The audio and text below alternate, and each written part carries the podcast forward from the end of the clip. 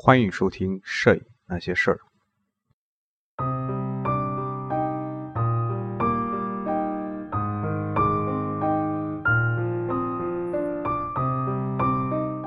各位影友，大家好，欢迎收听《摄影那些事儿》。这里是《摄影那些事儿》第八十七期。这一期呢，给大家推荐一本书。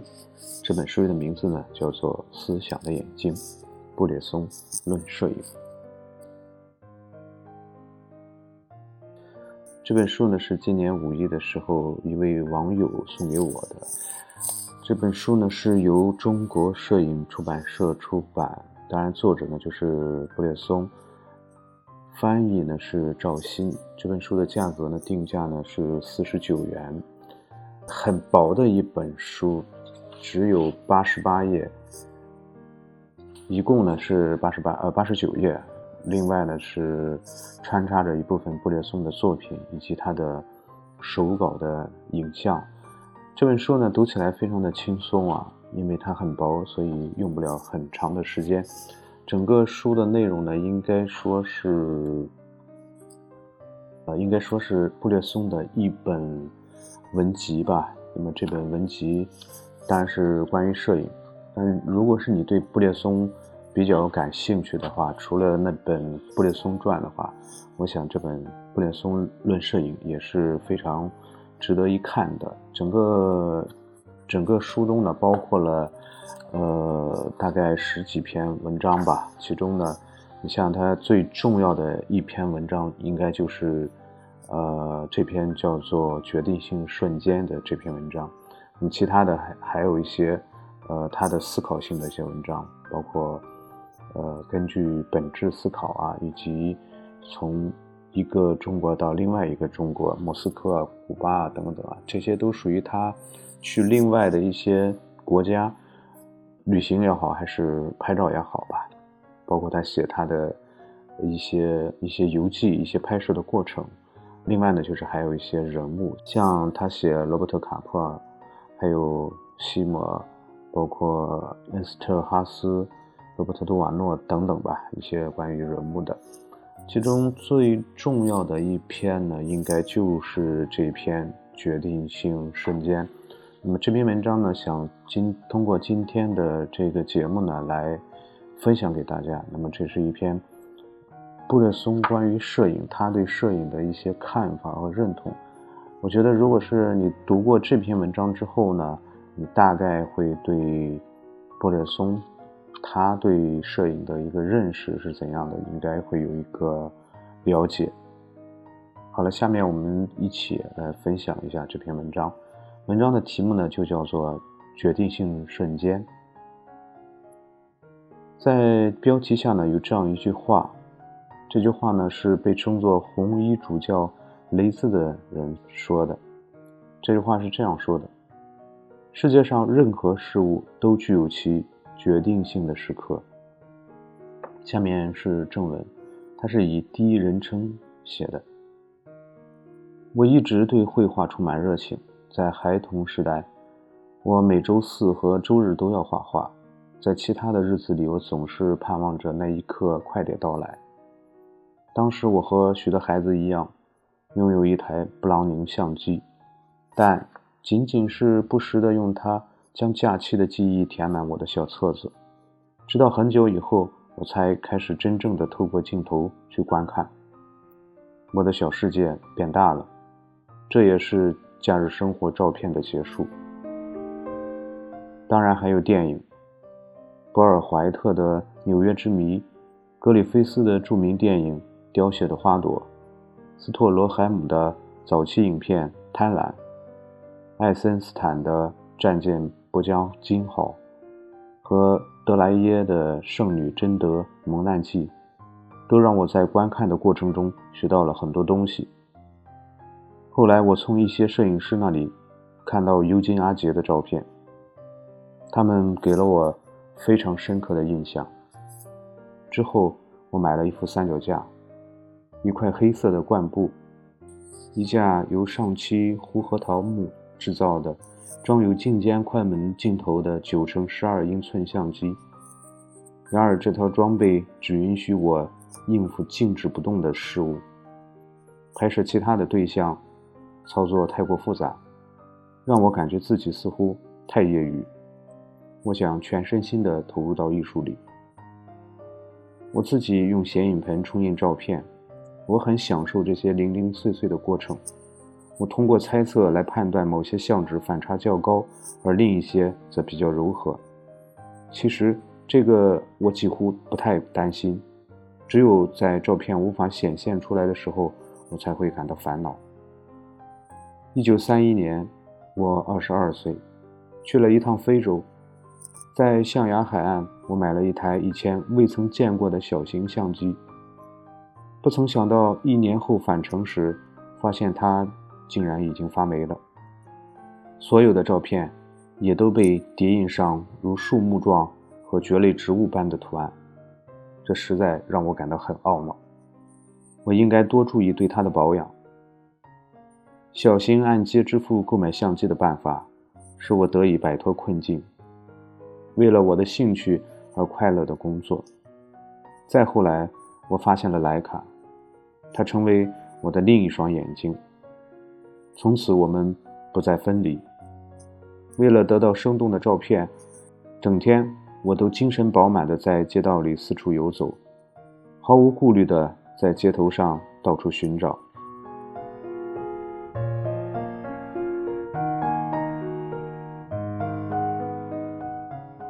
我特别希望能够一下子把握住照片的神髓。做摄影报道的想法，也就是说，利用几张照片来讲述一个故事。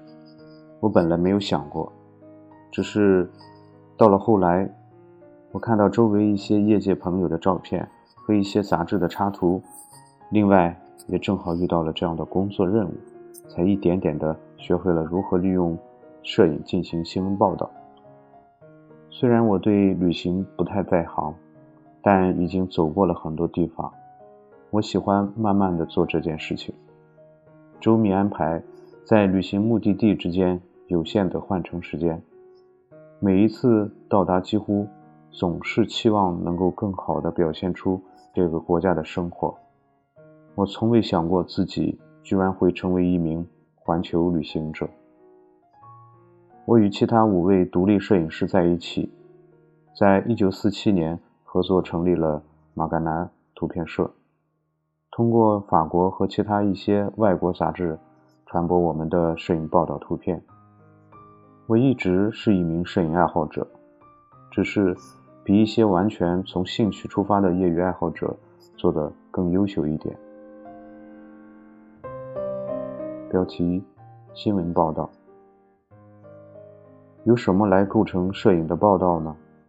有时，一张单幅照片已经十分严谨和丰富，其内容与形式和谐达意，能使读者产生共鸣，那它本身可能就已经足够了。但是，这样的情况极少出现。那些有如火星般迸发出的主题元素，常常是散乱的，我们无法使它凝聚在一起。通过导演摆拍表现出来的，也只能是对新闻报道的弄虚作假。因此，版面需要互相联系，内容需要互为补充，要将散布于几张照片上的元素进行整合。摄影报道是为了说明一个问题，专注于一个事件或表达某些印象和感受而发生的，由头脑、眼睛。和内心世界共同作用的渐进的过程。我们围绕着事件自身的发展去表达，最终逐渐使它丰满起来。我们寻求解决问题的方法，有时仅在短短几秒之内就可以发现它，而有时则需要数小时乃至数日。没有什么标准答案和秘诀。这一点有些像打网球的时候。必须随时准备击球一样，现实向我们提供了大量的信息，应该针对要点对它们进行分割、简化。但我们应该怎么做呢？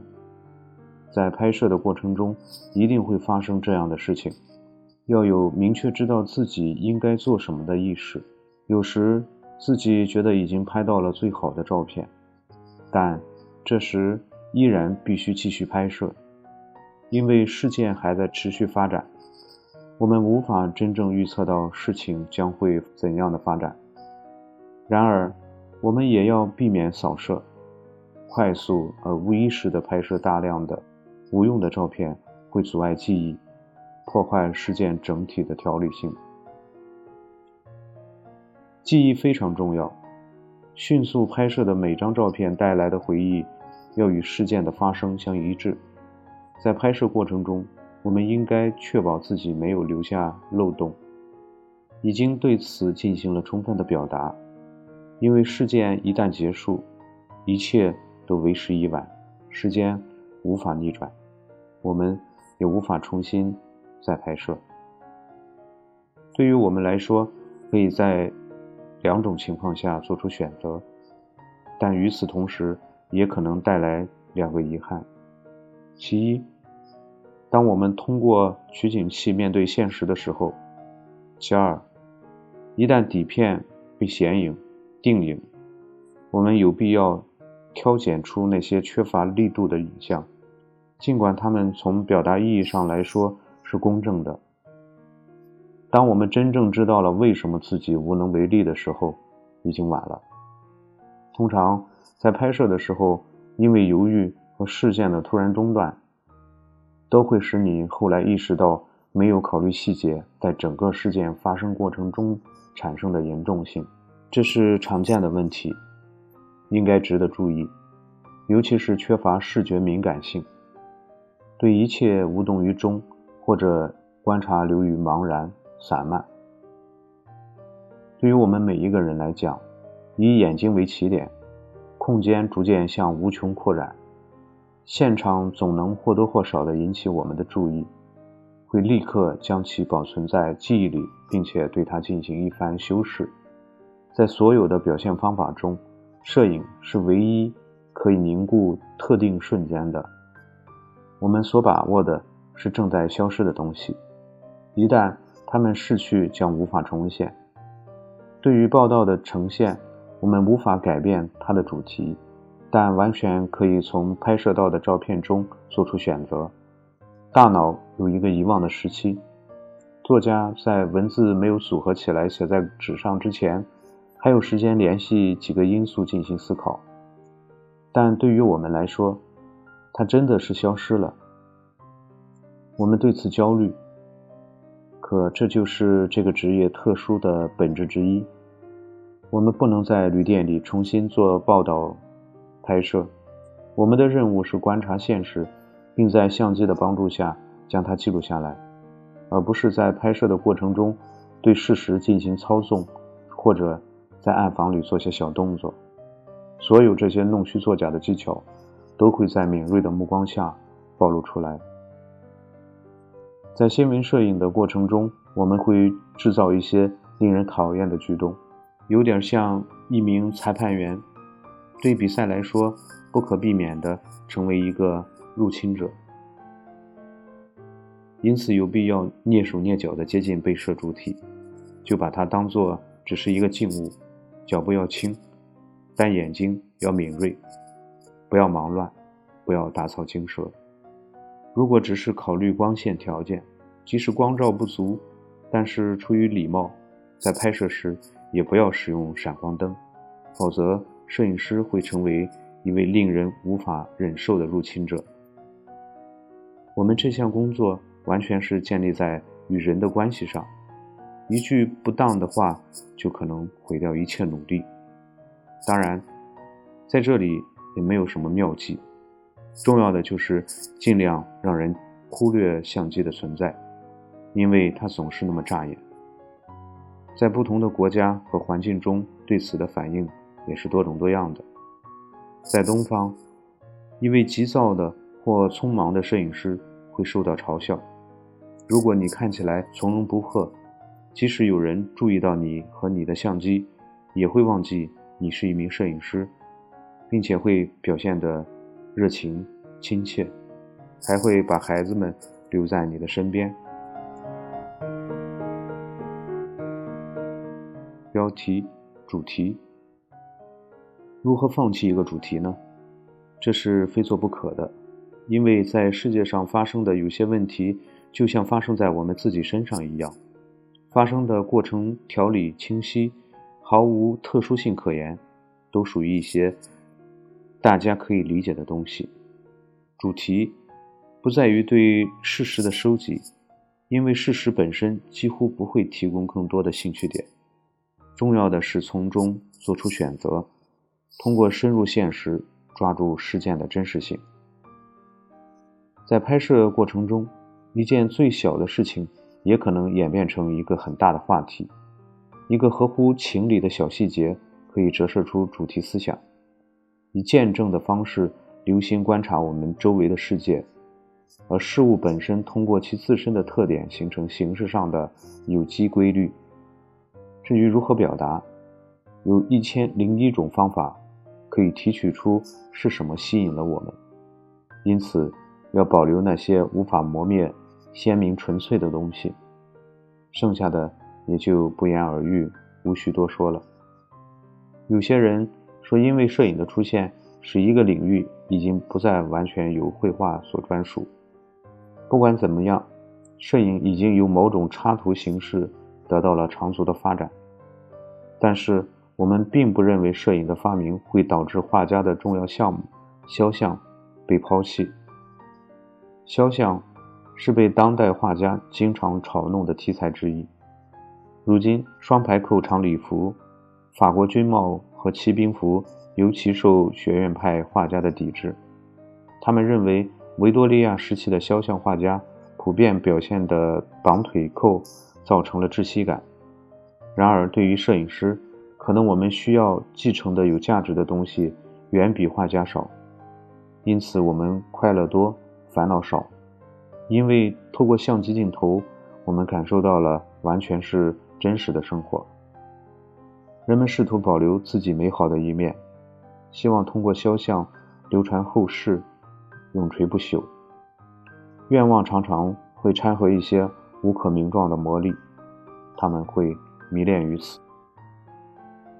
肖像作品令人感动的特点之一是，能找到人类的相似性，比如可以在家庭相册中找到从叔叔到侄子的相似性。但是如果摄影师要做到恰当反映外部和内部世界，就像人们所说的戏剧语言就位，必须重视环境描写，以整合的方式表现周围的环境，尤其要避免以人为的方式扼杀事实真相。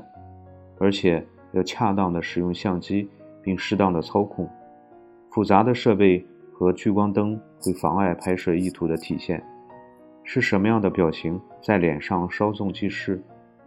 面部表现出的第一印象往往是十分准确的。当我们频繁与这些人接触的时候，得到的信息会更加的丰富。但是随着彼此了解的深入，对本质的表现。也将变得更加困难。我对于受客户委托拍摄肖像感到比较棘手，因为除了少数人之外，每一个人都希望自己能变得更加漂亮，而这样却很难保持真实。客户对相机镜头是怀疑态度，而摄影师所寻求的是心理上的敏锐度。两种习惯思维方式总是相互碰撞。在同一名摄影师拍摄的所有肖像照片中，总会有些相似的东西出现，因为对拍摄对象的理解与摄影师本身的心理活动紧密相连。协调是利用面部的各种不对称来寻找平衡，以此避免过于甜美或怪诞滑稽。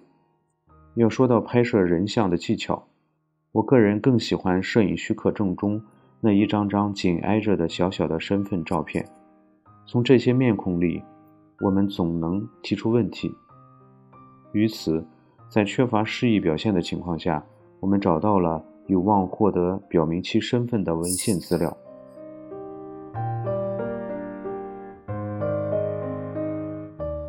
标题、构图，为了主题内容和形式的统一，必须严格制定。与其相关的形式，我们应该在空间中针对被摄目标确定相机的位置，开始极其重要的构图。摄影对我来说是在现实中认识线条、块面和明暗变化的规律，用眼睛勾勒出主体。相机的工作就是将眼睛的决定表现在胶片上。拍摄一张照片如画一张画一样，道出了全部。构图的作用是使视觉元素有机的协调起来。我们不能毫无根据地对画面元素进行组合，而且也不能让形式和内容相互毫无关系。在照片中存在一个造型因素，在它的作用下可以表现瞬间产生的运动轨迹。我们在移动的状态下工作，感知生命的形式。另外，摄影必须在运动中捕捉平衡的表现。我们的眼睛会不停地衡量和估计，膝盖稍微弯曲一点就会改变拍摄的角度，头部简单的几毫米移动就能导致一些线条的重叠，但这只能靠快速的反应来实现。而幸运的是，我们可以不再试图进行艺术的表现，我们不停地调整相机。到被摄主体之间的距离，几乎在构图的同时按下快门。我们呈现细节，会依赖于细节，或者完全被它所束缚。有时我们静止不动的等待，或者并不能得到令自己满意的结果。有时等到一切都结束了，却还是没有照片产生。但是突然有个人走进了你的视野。我们也可以通过取景器尾随着他，等待，等待，终于摁下快门。你可能会产生一种感觉，就像在他的包里有什么东西似的。之后，我们可以把时间用于以相对平均或者其他的样式对照片进行规划。在触发快门的那一刻，我们已经本能地固定下。一些几何般精确、严格的位置，不会产生毫无个性和没有生气的照片。构图是始终应该注意的事情之一，但在拍摄的那一瞬间，只能凭直觉行事，因为在我们拍摄的瞬间，所有的关系都正在发生的改变，机会稍纵即逝。为了实现黄金比例。摄影师的罗盘只应该存在于他的眼睛里。任何关于几何构成的严格分析，任何计划方案的整理，都只是为一张照片的拍摄服务。显影、印放也都只是为了体现所反映的内容。我希望永远不会有那么一天，商家在售卖磨砂玻璃聚焦屏上带有拍摄模板的相机。相机画幅的选择。对主题表现起着重要的作用。四边相同的方形画幅会使画面效果安定平和，但是我们不经常使用正方形画幅。如果需要对一张照片进行裁切，那么将不可避免的会对匀称的比例关系造成破坏。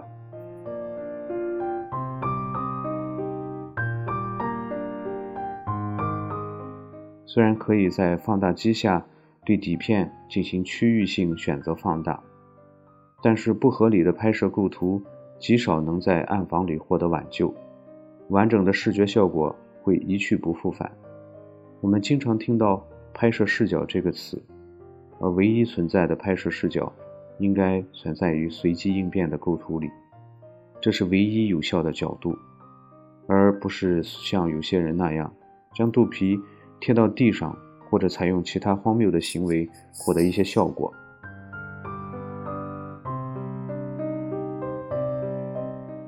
标题：技术。化学研究的进步和光学技术的发展，有效地扩大了我们的能力范围。我们运用这些技术，最终使自己得到提高。但不要盲目迷恋摄影技术的发展。摄影技术的进步应该仅仅是为创作服务，有助于实现自己的拍摄理念。在此应该注意，要有能力驾驭它，展现我们所看到的场面。这是通过照片得到的证明，否则，在摄影师的眼里，只有我们不愿意描绘的拙劣图片。摄影记者作为这一职业，至今只有三十余年的时间，目前工作状况得到了改善，这得益于相机的小巧和便捷的操控。通光性良好的镜头和为了满足电影发展需要而产生的颗粒细腻。感光度高的胶片，相机是我们的工具，而不是一个漂亮的机械玩具。只要感觉这个设备用起来舒服，适合你想要做的事情就足够了。对相机的操控、光圈、快门、速度等，应该变成一种条件反射，就像汽车换挡一样，没有必要对复杂的操作进行没完没没了的谈论。或者对这些参数进行军事精度般的设置。所有制造商都会提供一份简明扼要的相机使用说明书和用牛皮制成的相机包。即使是在冲洗照片或放大照片时候，都应该尊重拍摄的价值，或者是在线拍摄的价值，要按照拍摄时的精神完善照片。应该重建视线在连续不断的阴影和受光部之间得到的平衡。正是这些原因，摄影师还会在暗房中进行最后的创作。我一直对那些热衷于摄影技术、流露出无节制的追求图像清晰度的人持有微词。他们是热衷于细致精准呢，还是希望欺骗双眼，感觉自己与现实更近？另外，他们也总是远离真正的问题。其中一部分人总是借用朦胧的艺术效果掩饰所有故事的细枝末节。标题：客户。相机使我们得以拥有一部视觉编年史。摄影记者在匆忙的人群中向我们提供信息，忍受成见，倾听刺耳的噪音。但是，他们也完全需要图片公司。摄影语言拥有浓缩思想的巨大能量，但是我们要对所看到的事物做出自己的判断，这意味着要承担很大的责任。在公众和我们之间，印刷品是传播我们思想意识的方式。我们是向插图刊物提供第一手材料的创作者。在我卖出自己的第一张照片时，我非常激动。这也是与插图出版社长期合作的开始。他们会传达出你想表现的思想，但有时很遗憾，也会曲解你的意思。有时杂志想展现摄影师希望展现的东西，但有时也会冒着杂志风格和市场需求存在差异的风险。在一则新闻报道中。说明性文字应该与插图相符，或者围绕着那些我们无法通过相机展现的信息。但很遗憾，在新闻编辑室常常会出现一些错误，不仅仅是简单的印刷的问题。我们都应该抱着对读者负责的态度，这就是每天要面对的事情。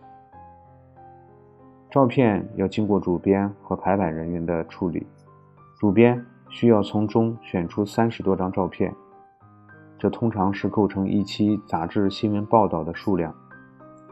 新闻报道有一些固定的形式，编辑会根据它可能带来的影响和页面的数量的关系，来选择安排两个、三个或者四个页面。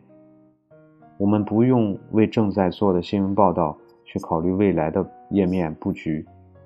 排版人员的能力就是知道。该如何挖掘各个不同类型的照片的表现潜力？应该采用单页还是双页？也知道是否需要穿插进有助于更好的了解事情的短文。他们也经常不得不剪裁照片，以便保留他们认为更重要的部分。因为对他们来讲，页面的整体效果居于首位。为此，摄影师心仪的照片构图。经常会遭到破坏。但最终这是由排版的人决定的。如果介绍的很好，我们应该感恩。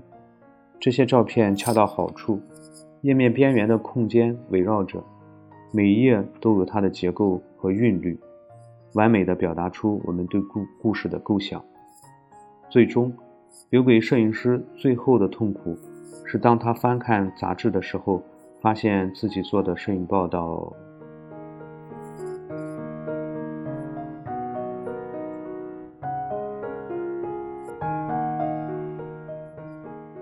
以上我只是从广告目录图片，到那些躺在文件夹底部已经开始慢慢变黄的照片，对摄影的某一方面进行有延展性的说明，当然也包含很多其他的方面，但是我并没有试图在这里定义通常意义上所说的摄影。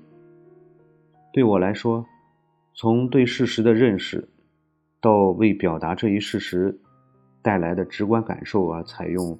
严格的组织形式，整个行为几乎是在几分之一秒的时间内同时完成的。我们在生活中发现，并且认识外部的世界，它成就了我们，同时我们也对它产生了反作用。这个世界应该在内部和外部之间建立一种平衡的状态，在这两个世界之间进行持久的对话，是我们。与其沟通的唯一形式，但是这些仅涉及照片的内容，而对于我来说，内容不能脱离形式。我的意思是说，只有通过严格的造型组织形式，我们的观念和情感才会变得具体，并且表达出来。在摄影中，这种视觉组织结构只是一种自发的对造型节奏感觉的结果。